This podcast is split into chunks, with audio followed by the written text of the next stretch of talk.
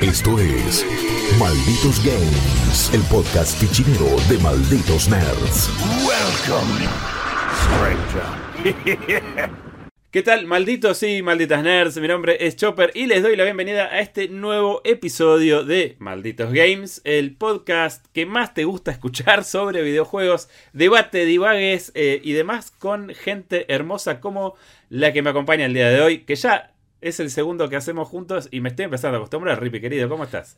¿Qué haces, Chops? Buen día, buen día, buenas noches, buenas tardes a todo el mundo que nos está escuchando. Y entramos en calor, ¿viste? Entramos en ritmo, agarramos uno y no paramos, se vienen más por delante, me pone contento, siempre es muy divertido charlar de juegos con vos y también contarle a la gente cuáles son las novedades que estuvimos probando y los juegos que también están esperando un montón, porque no es un mea culpa, pero sí una confesión.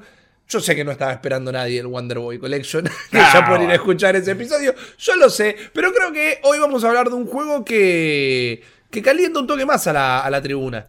Vamos a, vamos a ver qué tanto calienta, eh, como a ver si es tan caliente como los adolescentes este, exacerbados de... Bueno, adolescentes no, porque la verdad es que, eh, digamos, tiene el estereotipo... A ver, vamos a hablar de The Quarry, ¿sí? Es Bien, este, sí. este nuevo juego de Supermassive Games a quienes todos conocimos con Until Dawn, ¿verdad? Correcto, en 2015, ya pasaron siete años. Pasaron 7 años, es un juego que se puede conseguir en varias plataformas, o no, o en Play, esto, o, o me equivoco. No, empecé llegó a salir Until Dawn. Vamos a, corroborarlo el- rápido antes de mentirle a la gente. Pero no, mentira, está PlayStation 4. Hubiera PlayStation jurado 4. que en algún momento llegó. Lo que pasa es que luego Supermassive empezó con toda la antología de terror de Dark Pictures, que tiene Sí. Man of Medan y todos los demás. Y eso sí están en otras plataformas. Eso están en otras plataformas y este De ahí también la es multiplataforma. Claro, este, este Correcto. también es multi. Lo que sí está, eh, eh, Until Dawn lo han dado en PlayStation Plus y si tienen PlayStation 5 y tienen Plus y la PlayStation Collection es un juego que también pueden descargar. Está bastante bien para, para, para lo que es y bueno, un poco la expectativa con este juego era ver qué hacían eh, estos muchachos y muchachas después de haber hecho Until Dawn y después de haber hecho toda la serie Dark Pictures, ¿no? A ver en dónde terminaba la cosa. Eh, quienes prestaron un poco de atención ya pudieron leer las primeras impresiones de Correcto. Rips. Hemos tenido el acceso anticipado al juego en un corte vertical, como suele decirse, de una horita, ¿no? ¿Querés contar un poco esa experiencia, más o menos? Eh, dentro de todo me había dejado un, buen sabor de boca, podríamos decir, porque más que nada lo primero que me impactó fue la, la maestría técnica que tiene el juego, la verdad que todo lo que es el apartado audiovisual de un título que casi su característica principal hasta cierto punto no es solo la toma de decisiones, sino el hecho de que tiene una tecnología de captura de, de- de- movimientos y de semejanza muy buena. Recordemos Until Dawn y también eh, Man of Medan en menor medida. Son todos juegos que se hacen capturando a actores y actrices que uno podría llegar a decir que son de cierto renombre, ¿verdad? En el caso de Quarry acá tenemos a Justice Smith, que es por ejemplo el protagonista de eh, Detective Pikachu, estuvo también en algunas de las nuevas Jurassic World. Tenemos a Brenda Song, que es una, una actriz coreana muy reconocible por High School Musical. Jamás vi High School Musical, no tendría vergüenza de decir lo que lo vi, pero digo, sé que es la chica de High School Musical y, y- Eh. y muy de series de jóvenes adultos también eh, del momento. Y lo tenés a David Arquette, lo tenés a Ted Raimi, el hermano del director Sam Raimi. Hay como un, un lindo pedigrí de actores y actrices de- del cine de terror, porque también todo lo que hace Supermassive yo lo vivo como un gran homenaje al cine de terror de los 80 y de Quarry, mientras que sucede en la actualidad, es tal vez eh, el, el- el homenaje más fuerte a todo lo que es el slasher de los 80.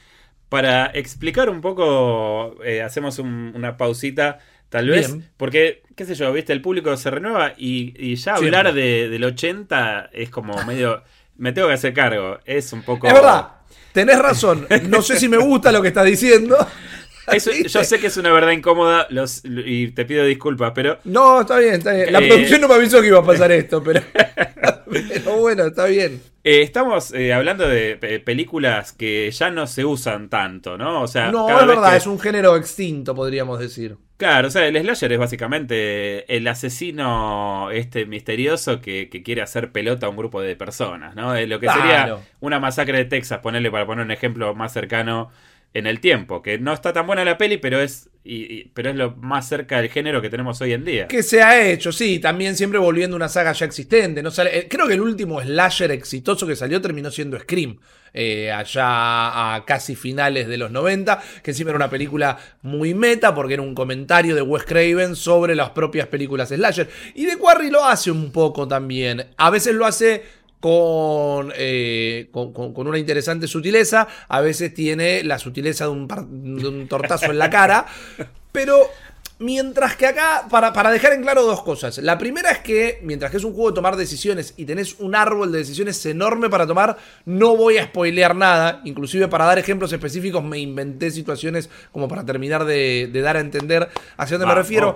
Y después entiendo, entiendo que las cosas que a mí no me hayan gustado, las voy a estar como, o, las que sí me hayan gustado, digo, las voy a correr de las posibilidades, porque quizás me pueden decir, o les puede pasar a ustedes cuando lo jueguen de, y bueno, pero esta parte no te gustó porque elegiste la opción A, pero si elegías la opción B pasaba tal cosa, y bueno, eso es medio a lo que uno se presta y a la que uno se entrega en este juego. No solamente, no, solamente uno se presta, el juego se presta a eso también, ¿no? Porque el juego se expone en ese aspecto. Sí. Claro, totalmente. Los dos caminos tienen que funcionar bien. Te pueden gustar más o menos. Decís, uy, tendría que haber elegido agarrar la pala en lugar de agarrar el revólver. Pero el coso es que después lo que pase en esa secuencia tenga sentido, o esté bien desarrollado, o esté bien llevado. Igual. Creo, te, comprendo en esa porque agarrar la pala no siempre es una cosa tan fácil de. No, y, mucha, sí, mucha gente piensa que la puede agarrar y al final se da cuenta que no, pero bueno, hay para todos. Y eso es lo que está muy piola en este juego, ¿no? Tenemos a un grupo de adolescentes interpretados por todos actores de cierto renombre y algunos desconocidos que están capturados casi a la perfección casi a la perfección realmente. Algo interesante, ya que vos traías a colación las primeras impresiones, Chops, si la gente las leyó o las quiere leer antes de leer el análisis sobre este video, es que había algunas expresiones medio muertas, viste que los, personajes te hablaban así con los ojos grandes y todo. Pero la carta de embargo decía, tranqui, lo estamos laburando. Y es verdad, está, está solucionado eso. Se ve que el último pulido hacía falta. Y la verdad que vos los ves moverse. Y, lo, y siento que hicieron un gran laburo en buscarles que sean muy expresivos todo el tiempo. Bailan, cantan, joden, se hacen un coscorrón en la cabeza, se tocan y los contactos, las colisiones parecen...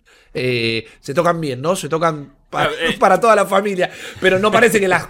las las colisiones chocan raro y de repente son dos cubos que están intentando interactuar, sino que se nota que hay una fineza en me toda pareció, esa captura. Me pareció muy, muy loco y muy arriesgado en algún punto una, toda una situación en una escena donde hay agua, eh, cómo está hecho, que a ver, sin ser perfecto, digo, hay que animarse a hacer tipo todos esos close-ups en el agua con esos personajes. O sea, está bastante bien resuelto.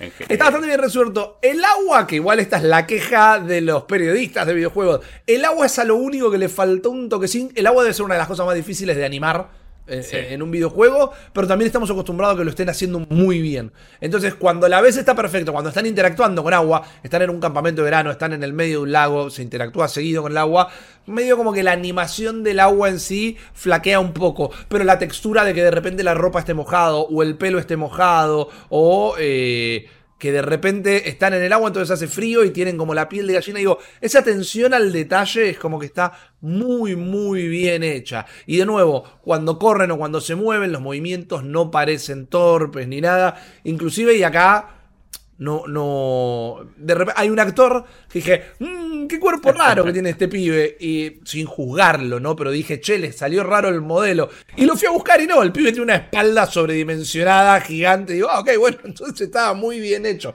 La verdad que lo ves a David Arquette y, y personajes, actores, actrices, que los tenés muy marcados de haberlos visto en un montón de lugares. Y nos lleva a esa conversación, ¿no? De, bueno, ¿Cuál es el punto? Hablamos muchas veces del Uncanny Valley. El Uncanny Valley es esa cosa que esa percepción, esa sensación de que algo es muy parecido a un humano, pero que en realidad algo te está como diciendo, pero mira que no es, ¿eh? es casi inquieta, incomoda un poquito, Exactamente, exactamente. Se habla, estaba leyendo hace poco, se habla de que inclusive tal vez queda como, como un reflejo del hombre primitivo, de, de algo que se confundía en situaciones o no. Acá algo que me parece que está muy piola decir es que no está la Valley. porque sabes que no son personas, de una sabes que no son personas. Pero no está la Valley porque no tienen esas imperfecciones. No tienen ese movimiento raro, no tienen ese ojo virolo, no tienen eh, eh, eh, esa, esa cara de piedra que no tiene expresiones. y me parece que está muy bien logrado. Me deja impresionado. Claro, yo acá estamos, para los que están viendo el formato audiovisual. Lo, que salta la ficha enseguida es que, si bien son modelos basados en, actores y que están muy bien capturados, se nota que no son fotorrealistas o. Como que no hay una reproducción tan precisa de, la, de la fisonomía humana, quiero decir. O sea, se nota que son personajes de un videojuego. Sí, eh, sí, pero funciona, o sea, dentro del todo funciona muy bien. Funciona, es verosímil y me hace acordar por momentos a a lo que hacía eh, este juego que se llamaba eh, eh, Siren de PlayStation. Que también tenía una cosa rara con los personajes que vos los veías y parecían como muy reales, pero también tenían esta cosa de videojuego. Viste que creo que para mí es donde evita que caigas en ese valle inquietante, ¿no? Puede ser, totalmente, totalmente. Y yo creo que también esto es una obviedad, la voy a decir, ¿no? Pero para dejarlo establecido y ya arrancar sobre el juego en sí mismo.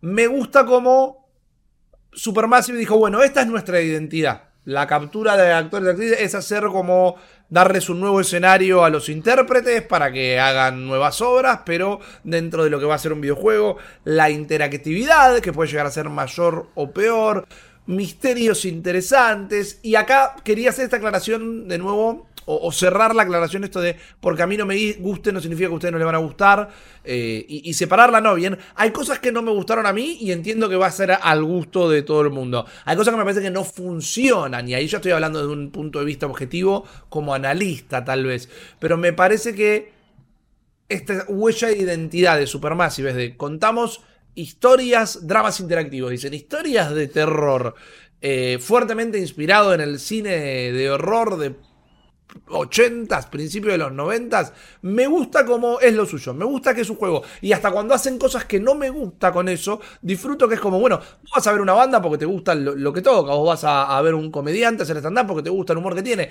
Quizá no me termina de gustar mucho o poco el juego, pero sí me gusta que el estudio esté tan definido en lo que hágase y construya sobre eso. Ahora, ¿Qué es The Quarry? Es como bien decía Chops, un grupo de adolescentes que son los celadores de un campamento, el típico campamento de verano que todos conocemos de las pelis de la serie Yankee, pero tal vez no, no tuvimos la experiencia de que se van a pasar dos meses al campamento de verano los pibes, y un grupo de adolescentes, jóvenes adultos, medio como que nunca te dice la edad exacta, pero están hablando todo el tiempo que cuando vuelvan a, a, la vida normal, cuando termine el verano, tienen que arrancar la universidad, así que entendemos que están entre los 18 y 19 años, que eh, obviamente, con, las hormonas revolucionadas, el verano, todas las bicis y los barcos y la, mar en coche, eh, se hacen relaciones entre ellos, son muy amigos, hay alguna parejita formada, ya un chico que le gusta una chica, este chico que le gusta la otra, y hay un muchacho en particular que se transformó en mi personaje favorito del juego, que está muy metejoneado, está muy enamorado de una chica con la que tuvo una relación durante el verano,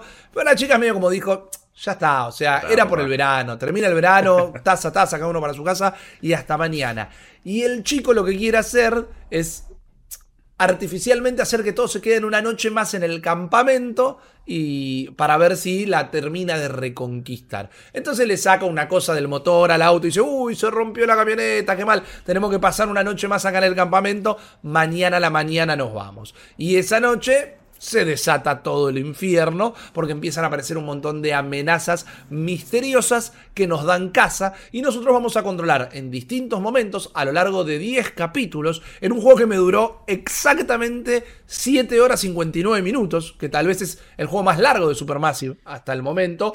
También yo me encargué de buscar de intentar buscar, no lo terminé al, al 100%, el juego sí, los objetos, los misterios, los ítems a encontrar, porque hay una gran historia que vos vas desenterrando y te la va contando el juego a través de que vas encontrando distintos objetos, o también, muy a lo Supermassive, acá pongo un asterisco y dejo que ustedes decidan si les gusta o no, a mi altura, ya, a, mi impresión, ya es altura de cambiar el recurso. Como en Antildón teníamos al psicólogo entre capítulo y capítulo que nos mostraba unas pruebas de Rogers, o en Dark Pictures teníamos un bibliotecario, acá tenemos una divina que nos tira las cartas.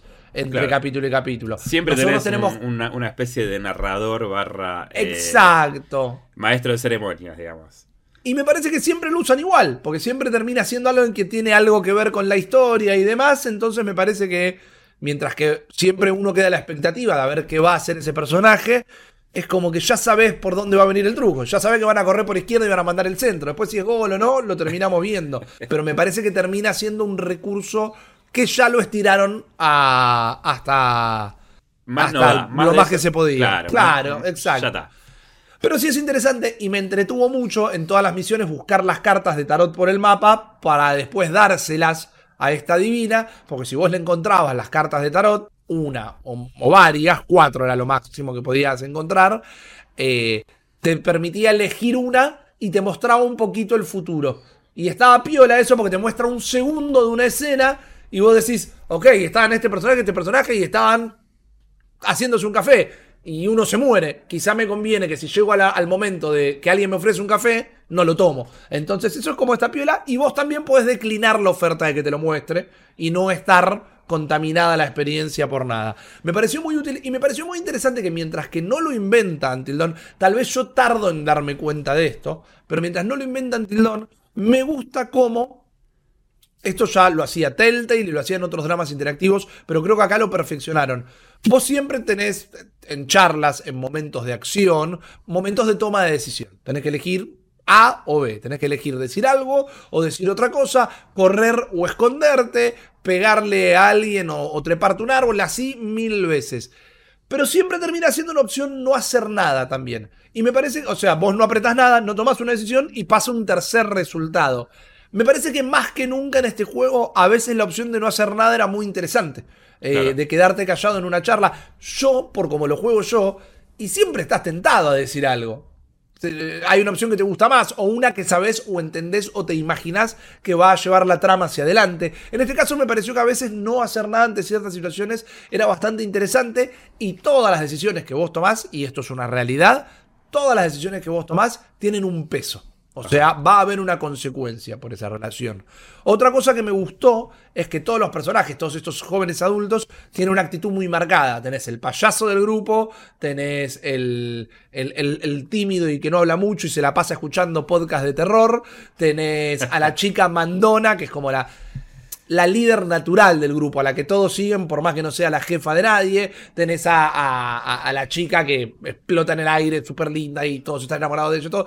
Y está bueno porque no te condiciona, pero te deja jugar con esas personalidades. Porque de repente cuando te da las opciones de diálogo y decís, y esta persona no diría esto. Claramente esta persona, como me la presentan, diría tal o cual cosa. Y eso te permite a vos jugar con cómo querés que estos personajes respondan ante cada situación. Yo entiendo que hay agentes del caos que les gusta jugar a intentar romper los juegos o a tratar de sacar la cosa Siempre. más extraña. Siempre. Están esos agentes del caos. A mí me gusta involucrarme en la experiencia como me la plantean, ¿no? Me dicen, mira, yo te doy esto para que juegues, se juega así, así, así. A mí me gusta ver cuáles son las chances que tengo de, de llegar a los distintos resultados con las opciones que me da. Entonces, si vos vas siguiendo esos consejos tácitos del juego, se va desarrollando una muy linda historia. Lo que pasa es que a medida que la historia avanza, se va desinflando y creo que se desinfla por caprichos de Supermassive que a esta altura ya se podría sacar de encima. De nuevo, que a mí se me haya desinflado no significa que a ustedes se les vaya a desinflar, pero se repite mucho lo que pasa prácticamente en todos los juegos. Acá hay amenazas, y no les voy a decir cuáles son las amenazas. Igual en el tráiler se ve que hay unos hombres que nos están, humanos que nos están dando caza. También se ve que hay una suerte de amenaza paranormal, algo que no es humano. Y después te muestran eh, como hay personas, por ejemplo, que son como muy sospechosas. Ok, hay un policía que nos ayuda, pero todo el tiempo nos trata medio como el carajo y, y no sabes si va a terminar siendo bueno o va a terminar siendo malo. Y lo mismo pasaba en Altindán. O el asesino, o el monstruo de la laguna, o el fantasma, o el policía que era malo. No pueden una noche eh, todos los monstruos del mundo venir a atacarnos, ¿viste? Claro. Es como, viene Freddy, Jason, Leatherface, eh, Aníbal Lecter. No podían estar todos en el campamento justo esa noche. No, y a- Me parece que estira el verosímil. Y aparte tiene esta cosa medio del efecto Scooby-Doo, ¿viste? Del ending Scooby-Doo que te- como que decís... oh, es Tal cual. Al final el malo era Jorgito, el, el del puesto de Pancho. Y es un poco así, es un poco así. El juego tiene plot twist. Me fueron gustando esos plot twists, algunos, otros no. Algunos no me gustaron por cómo llegué yo a esa situación. De nuevo, entiendo la ramificación de los argumentos. Pero me pasa es que si me perseguía solo el, el- asesino. O, o si me perseguía el asesino y después estaba la ambigüedad del policía, por dar un ejemplo, es como, ok, entiendo las dos puntas. ¿De quién estoy más inseguro? ¿De quién tiene que darme la seguridad o de quién me está persiguiendo? Pero de repente todo te mata, ¿viste? Todo te mata. Era como vivir en. Game of Thrones. Todo te puede matar. Y me parece que no está copado eso, porque terminás desconfiando de todo. Después sí, no me gustó que el juego a veces tiene, te da una falsa sensación de seguridad. Y si es como para que vos tomes una opción y te haga pisar el palito, pero la historia continúe, me lo banco. Onda, Sí. bueno, pues, me trepo a este árbol o salgo corriendo. Te trepas al árbol y te caes del árbol y te doblas un tobillo. Entonces después tu personaje durante el resto del juego tiene el tobillo doblado y no puede correr. De nuevo, lo estoy inventando, pero hay situaciones así. Ahora, si es como, salís corriendo, te trepas al árbol. No, me trepo al árbol. Bueno, te caíste y te moriste. Y es como, no, bueno, pero nada me anticipó que si yo me subía al árbol, tal vez podía llegar a morir. Me ha pasado como la puerta A o la puerta B, en una situación donde no solo argumentalmente no había ninguna amenaza, sino que no había música omenosa, el personaje desde el, desde el discurso interno estaba tranquilo, es como, era un momento de transición en el juego. Ah, Vas por esta puerta, vas por la otra, voy por esta puerta, la abro y aparece un monstruo y me come. Y es como, pero está bien que todo pueda pasar en el juego. Sí. A la hora de vos darme una elección, me tenés que dar un mínimo de información para que yo sopese qué me conviene ante esa decisión. Claro, en este te- caso te- que te estoy contando, bicho- te come el bicho y cagaste, o sea, ya está. claro, en este caso era, le pongo dos de azúcar al café o le pongo una. O sea, no era una decisión que implicaba que yo podía correr un, perri- un peligro. De esas me crucé un par. Sí. Y hay que ver cuántas hay dependiendo de las elecciones que uno va tomando. Pero esas me dejaron como, como enojado por momentos. Es como, acá no pasaba nada, acá no había un riesgo. Pero, y antes que, eh, que, que me hagas una pregunta, el juego tiene una nueva mecánica que me gustó muchísimo A eso iba. porque te hace transpirar un poquito y no de miedo. El juego ahora te da tres vidas. ¿No? Sí. Como si fuera un juego de, de- de- Sega, de Family, de un, un- viejo, a un juego de la vieja usanza. Te da tres vidas. Vos con estas vidas, cuando se te muere un personaje, no cuando tomaste una decisión que no te gustó, no cuando hiciste algo que, ah, eso me va a costar después, no. En el momento que muere un personaje, que puede morir desde muy temprano en el juego, eso me resultó interesante también. Vos podés elegir devolverlo a la vida. Es decir, vos podés elegir que el personaje, eh, el tiempo vaya a penitas atrás, al momento antes de la decisión que lo mató, y ahí continuar. Ahora, tenés tres vidas para las ocho horas de juego. Entonces, si usaste con una vida para salvar a alguien y te quedaste sin vidas y después se te murió otro que no querías que se te muera, porque lo estabas cuidando, porque te gustaba el arco que estaba teniendo ese personaje, porque simplemente estabas intentando eh, mantenerlo vivo la mayor cantidad de tiempo. Y bueno, vas a tener que haber decidido si las guardabas, si las usabas todas, si te quedabas alguna hasta el final. Y eso como toma de decisiones y como poner a- al jugador contra las cuerdas, me gustó mucho. A mí me salió mal, Sí. a mí me salió mal, pero no me quejo, no me quejo de la mecánica, me quejo de, de nuevo, los problemas de guion que tal vez tenga. Porque yo me enamoré de un personaje, me enamoré del payaso del grupo, me parecía re gracioso, me parecía muy copado, era un pibe sensible, es el que estaba enamorado de la chica linda y la chica linda le había cortado el rostro. Tal vez uno se identifica, no sé, pero me gustó. Y también, por casualidad, fue uno de los que más veces lo terminé haciéndose encontrar con la muerte. Ajá. Y no solo lo salvaba, porque lo quería ver llegar al final, lo quería ver llegar al amanecer, ¿viste? Lo quería llegar a reconquistar a la chica, lo quería ver bien. Vos te mereces algo bueno, pibe. Y además, es con el personaje que más pistas encontré. Y pistas que no se resolvían durante la historia. Entonces yo quería llegar al final con este pibe para ver qué significaban todas esas pistas. Nada. O sea, literalmente nada. En un momento se encuentra una cámara de fotos rota y saca la memory card y se la pone en un bolsillo y te aparece un cartelito de encontraste una memory card. Y él dice, "Hmm, me parece que esto puede llegar a tener mucha información. Nada. Nada. Entonces digo, terminé gastando vidas con este pibe cuando tal vez podría haber salvado a otro en alguna otra situación. También llegó un momento donde, no por apurar el juego, porque no lo apuré, porque dentro de todo lo, lo disfruté, llegó un punto donde dije, bueno, acá, si se me muere alguno, se me muere, porque también necesitaba que las cosas tuvieran cierta... Sí, que fluyan, digamos, ¿no? Que fluyan, exactamente, exactamente, que fluyan un toque. Te hago una consulta. Eh, me quedé Diga. con esto que habías dicho de la, de la, de la mujer del, del tarot, ¿no? Sí. Eh, creo haber entendido que este juego presenta también como opciones de accesibilidad que están muy en boga en este momento.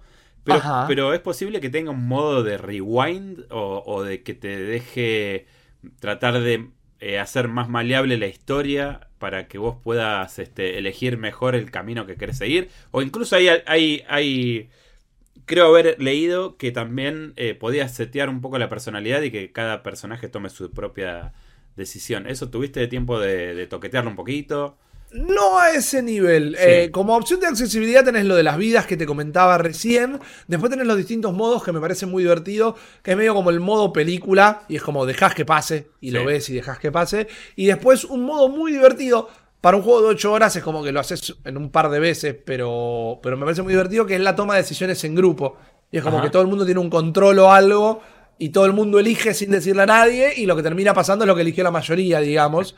Y eso es como que lo hace, me, imagino sentado en un sillón con amigos y, y, viste, yo pegándote a boca. No, ¿cómo vas a haber elegido eso? Le hiciste caso a Guillo, viste. Me parece que es una, una buena modo. No tuve la otra experiencia porque también me metí, como generalmente hacemos para revisar, me metí Sí. en, en- en la, en la experiencia promedio, que es como el juego se pensó para ser desarrollado. No, aparte, Eh, aparte, aparte tomé esto, eh, eh, por eso te lo preguntaba particularmente porque, como dijiste, no estar intoxicando la experiencia con esta cosa de ver el futuro, digo, bueno, entiendo que sos un fundamentalista de la idea de esta es mi partida y va a ser Sí. eh, como yo la transite, digamos, ¿no? Sí, exactamente, exactamente. ¿Qué tipo de... O sea, eh, ya sabemos que por ahí la conclusión se desinfló, pero vos ves que este sea un juego sabiendo que tiene tantas cosas de finales y, alternativas. ¿Es un juego que vos revisitarías? Eh, ¿Que volverías a, a jugar para ver qué onda? ¿O, o estás bien? Mira, no me quiero extender con la respuesta. Soy una persona que particularmente no rejuega los juegos. Sí me pasó, y, y- y- y yendo a este, ya que son 8 horas, te lo revisitaría en un, en un rato. En un ¿no? rato. Lo juego a, a fin de año, no estoy como para sentarme ahora y verlo. Sí, después de terminarlo, ya te deja elegir capítulo. Entonces, cosas que me quedé con la duda y con la vena muy específica. Bueno, fui a ese capítulo y tomé la otra decisión para ver qué pasaba. Me parece que tiene la cantidad de ramificaciones y la cantidad de personajes ricos e interesantes como para jugarlo de nuevo. Sinceramente creo que hay un valor de rejugabilidad en el juego. El problema, y, mis dos problemas más grandes con este juego, que si no me terminaba encontrando con ellos, la nota tal vez hubiera sido más alta. eh, pero tengo dos problemas en particular. Primero, el juego te puede dar a elegir dos opciones, dos, tres, cuatro. Te puede dar a elegir dos opciones y la que vos tomaste no te gustó, porque te hizo enojar, porque te llevó a un mal lugar, porque te puso incómodo, lo que sea. Eso está bien.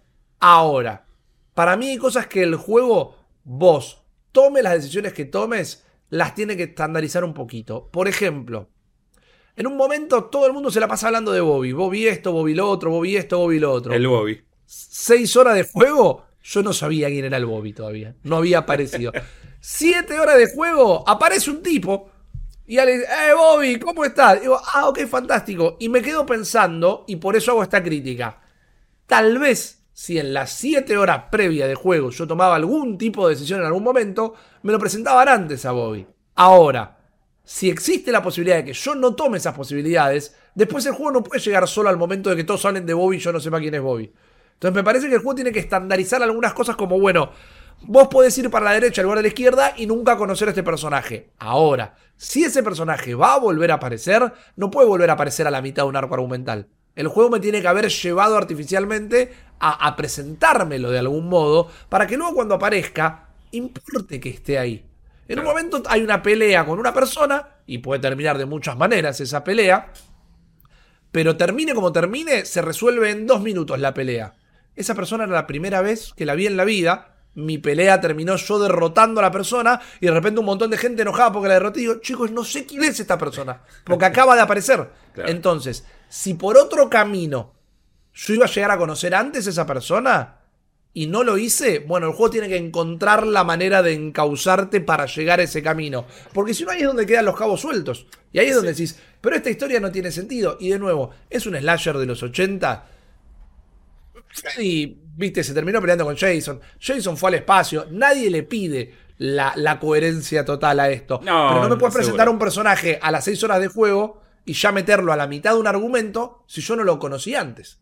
No, e- eso creo que, que es, es un problema inherente a, a- a este tipo de experiencias que, que tratan de...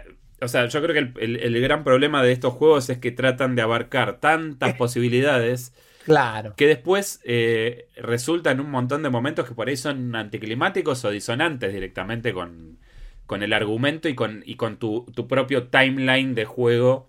eh, en donde por ahí el Bobby aparece al final y vos no sabes quién carajos es. Y con Claro. razón, ¿viste? Y de repente resulta que es un tipo clave y el juego falló en, en presentártelo. Eh, Totalmente.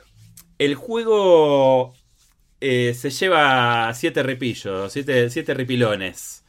¿No? Sí, siete ripilones. Yo a siete ripilones. Un asterisco en este sentido. Si a vos sos una persona, y que, que está perfecto que lo seas en todo caso, si sos una persona que todos estos vericuetos de guion no te importan, y quizás le podés poner un puntito más. Porque el juego funciona bien, desde lo técnico está copado, tiene plot twist, tiene un toque de gore, hay un par de escenas que dices, ok, bueno, el, el realismo tan gráfico acá les quedó muy bien, porque sentía, viste, que tenía 11 años y estaba entrando de nuevo en esas páginas. Mira, iba a tirar el nombre y ni me acordé, pero esas páginas gore que andaban vuelta, dando vuelta por la proto internet, rotten.com y todas esas cosas. era ahí está. abonado a Rotten, sí. Sí, totalmente, ahí, ahí me la acordé. Bueno, es como, ok, mirá hasta dónde llegó la tecnología. Si no te vas a volver loco como un tipo que se dedicó al guion y escribe guion y, y entonces como que se enreda en todo eso, quizá le puedes subir un puntito. Bien. ¿No? Pero si, si realmente querés el maridaje de la jugabilidad y lo técnico con una buena historia, bueno, la historia no termina de estar a la altura de la experiencia técnica y es por eso que se termina llevando siete ripilones. Te consulto lo último porque también me había quedado enganchado de la preview que habías hecho. ¿Qué, Sí. no, este es un, un build final sobre el que sobre el que trabajaste, más allá de que después va a tener seguramente Sí. algún parchecito y tal. Eh, Día uno y demás. ¿Qué onda desde el aspecto técnico? Sabemos que estás equipado hasta los dientes, lo jugaste en PC, eh, en este caso. Sí, ¿Qué tal va? es muy buena pregunta. ¿Qué onda? O sea, quiero saber en realidad toda esta cosa de, bueno, tenés una 3060, creo que es, eh, Sí. en tu gabinete, Sí, sí, sí. explota eso, porque habías hablado por ahí de un pasito next gen en este, en este nuevo episodio de la historia de, de Supermassive. Eh, ¿se, se termina verificando esto? Se termina verificando, eh, el juego se ve increíble, iluminación, texturas, cuando corre. Tenía un solo problema que me imagino que puede llegar a ser algo de, de día, de parche día 1, sino que sea algo directamente de mi disco. Tuve- lo corrí súper suave, cero problemas, cero errores. Cada vez que arrancaba un capítulo, que todos los capítulos arrancan con la cámara paneando desde algún lado, ¿no?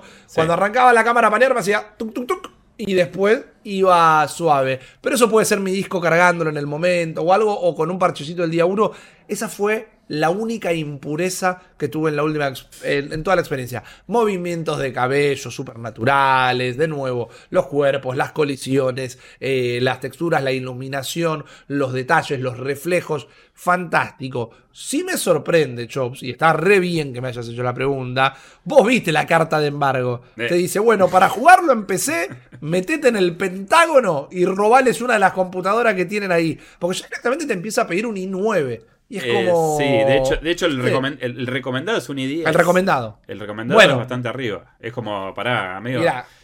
Ahora, para dejar a la gente tranquila, también que, como vos decías, tengo una 3060 y tengo una tengo buena memoria, tengo una máquina actual, podríamos decir, hasta que Nvidia decida echármela por tierra cuando presente la serie 4000 ahora, pero eh, tengo un i7 y que ya algo te dice recomendado un i9 es como nadie lee los propios reportes de Steam que después dicen que todo el mundo tiene una 970, por ejemplo, es como en consola seguramente si tenés una consola Next Gen lo vas a correr de taquito. La PC te va a pedir. Ahora, de nuevo, no te asustes si te dice, bueno, de i9 para arriba, porque yo con un i7 lo corrí, pero también sí tengo que admitir que es un i7 de, de- de- de- de- de- de séptima generación y tengo el resto de la compu bastante nueva. Me sorprendió mucho que pidiera tanto, que pidiera tanta máquina. No lo, ve, no lo ves justificado, o sea, si bien se ve zarpado, no ves que, que no, no, no, no llegaste a un punto donde decís, bueno, entiendo por qué pide esto. Porque viste que a veces decís, bueno, Ah, es capaz que yo, interesantísimo lo que me decís. yo- a ver, digo, eh, yo por ahí no lo puedo correr todo al taco, pero entiendo que si quisiera hacerlo, ¿por qué pide esto? Vos, eh, en ese aspecto... No, a ver, si lo corres todo al taco, estás en el campamento con los pibes. Claro. Eh, y, y si eso es algo que realmente te mueve, eh, está muy piola. Con buen sonido, ya sea con, con buenos auriculares o, o con un sistema surround o lo que quieras.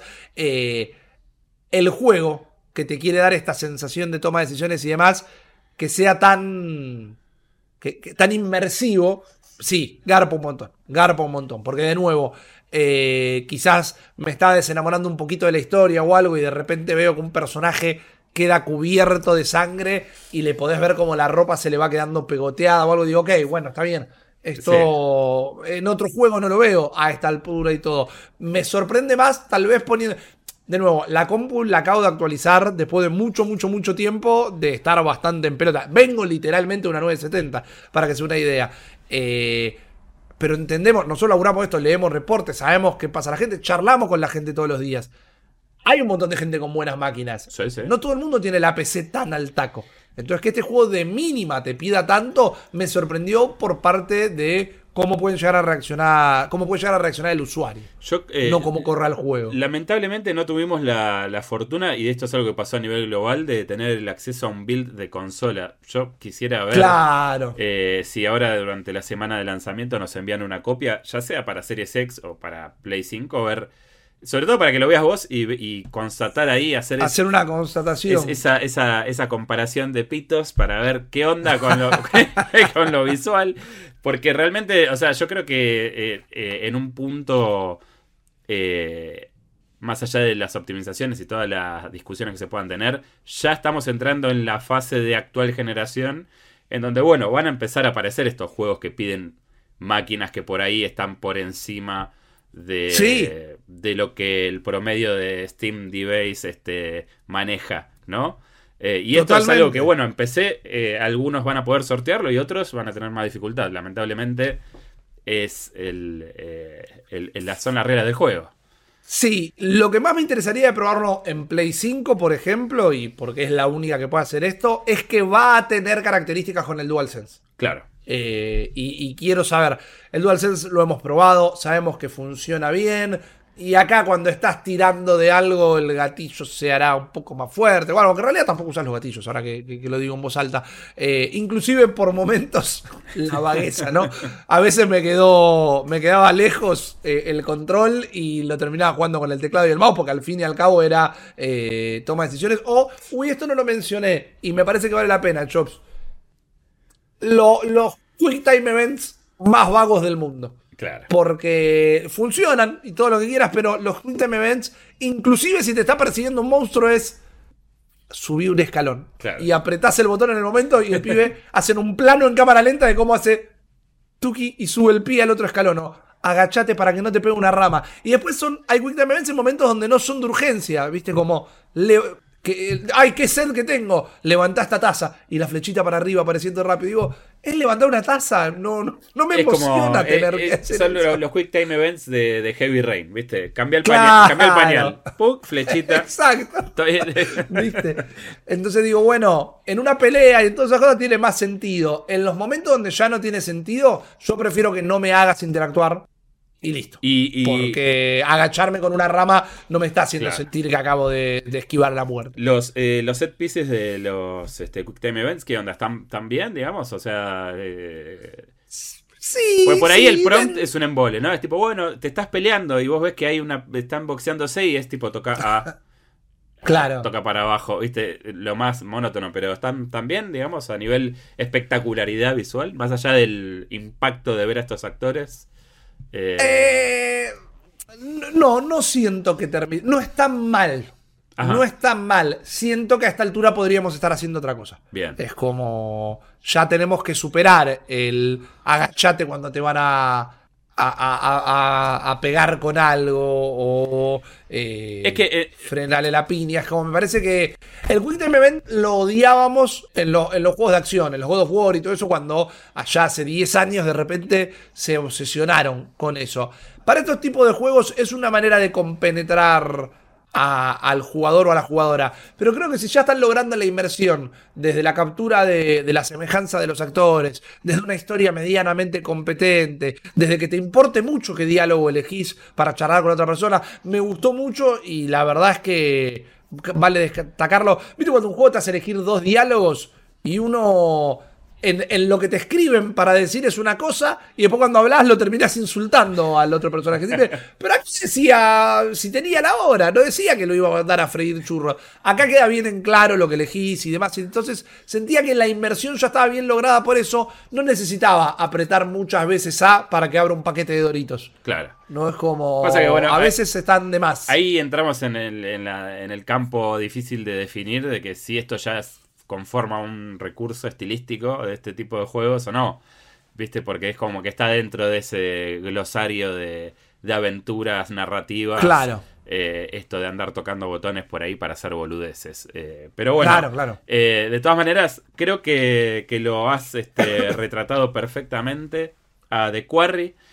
un juego que sale el 10 de, de este mes, el viernes, directamente. para Sale en todas las plataformas. eh, así que gracias, Rips, por este deep Por dive, favor. por este análisis en profundidad, por esta expansión del texto que ya pueden leer en nuestro sitio, además eh, de todo el contenido en redes. Eh, y obviamente los invito también a darle un me gusta, a seguir eh, este podcast en Spotify. Si quieren dejar la reseña también ayuda. Y bueno, esto ha sido de Quarry Rips. Así es, esto ha sido de Quarry, guarda con si se van de campamento y un pibe les quiere decir que no funciona la camioneta, pedite un, un Uber, no sé. Pedite nueve o, o revisá los bolsillos, ¿viste? Porque eh, también puede nunca pasar, sabés. ¿no? Nunca sabes si te, están, si Exactamente. te están cachando. Eh, es así, es así. Mientras tanto, nos despedimos y espero encontrarte pronto en otro, que sé que va a ser así, en otro episodio de Malditos Games Rips. Eh, Así será, Chops, un gustazo. Un abrazo para todos y todas y nos vemos y escuchamos en el próximo Malditos Games. Adiós. Esto fue Malditos Games, el podcast fichinero de Malditos Nerds.